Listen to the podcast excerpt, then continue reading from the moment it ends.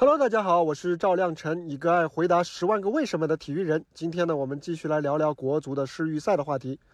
昨天啊，我一不小心立下了一个 flag，说国足这一次占据主场之力很难得。没成想，话音刚落就传来消息，足协宣布四十强赛剩余的比赛不会继续在苏州举行，而是改到了上万公里以外的阿联酋的迪拜。啪，国足的主场就这么一下子没了，这是怎么回事呢？又会造成怎样的影响呢？中国足协在官方声明中是这么说的：马尔代夫和叙利亚队近期内发生了疫情感染。根据我国关于入境人员疫情防控的相关规定，两队入境参赛需要严格隔离，不能如期参加比赛。根据亚足联的建议，国足将前往迪拜参加剩余的 A 组比赛。这份声明呢，透露出这样一些信息啊：我们国家的防疫要求很严格，而国际足联对球队参赛的防疫要求就要宽松很多。两种防疫要求之间存在着巨大的落差。我们国家的防疫要求是为了保障人民群众的身体健康，而国际足联呢，则更多的是考虑他自己的世界杯的利益需求。两者的出发点是相去甚远。刚得到主场取消的消息的时候，我也挺生气的。我觉得这个亚足联真的不太地道，同时呢，也觉得我们的中国足协是不是有点老好人，太好商量了呢？亚足联怎么建议就怎么来。当然了，足协呢显然是和亚足联有过沟通啊，但最终还是选择了大局为重，因为我们既要严格遵守我国的防疫要求，但是呢世预赛也不是说放弃就能放弃的，所以最终的选择是国足远征迪拜。呃，可惜的就是那个苏州赛区此前做的那么多的准备工作，呃，我们的工作人员那么多的心血全部都泡汤了。如果亚足联和赛区之间此前没有约定条款的话，这一次的临阵换场地造成的损失，亚足联会不会承担一部分呢？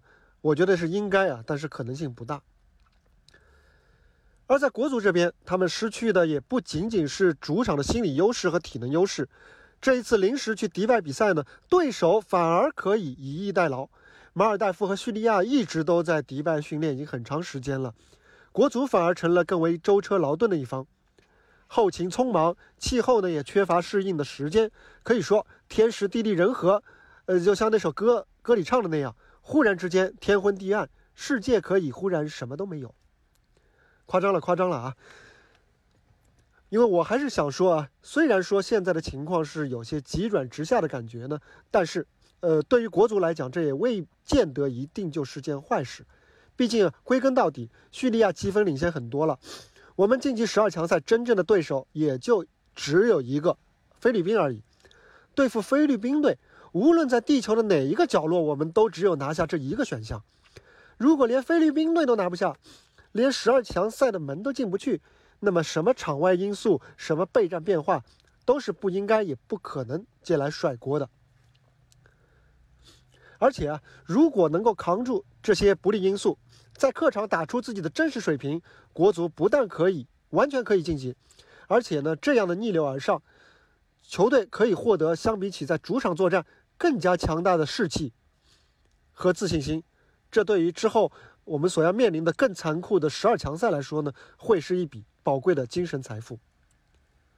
我们常说的一句话是：联赛又为国足让路了。但是在足协能力之外的事情呢？国足只有靠自己支棱起来，其他的障碍才会为你让路。所以啊，在这里要祝我们的国足将士们安全出征，健康凯旋。我对你们的信心不会改变，也相信你们的努力拼搏不会白费。加油！好了，本期我们就聊到这里，欢迎点赞、关注、转发，有更新不错过。我们下期再见，拜拜。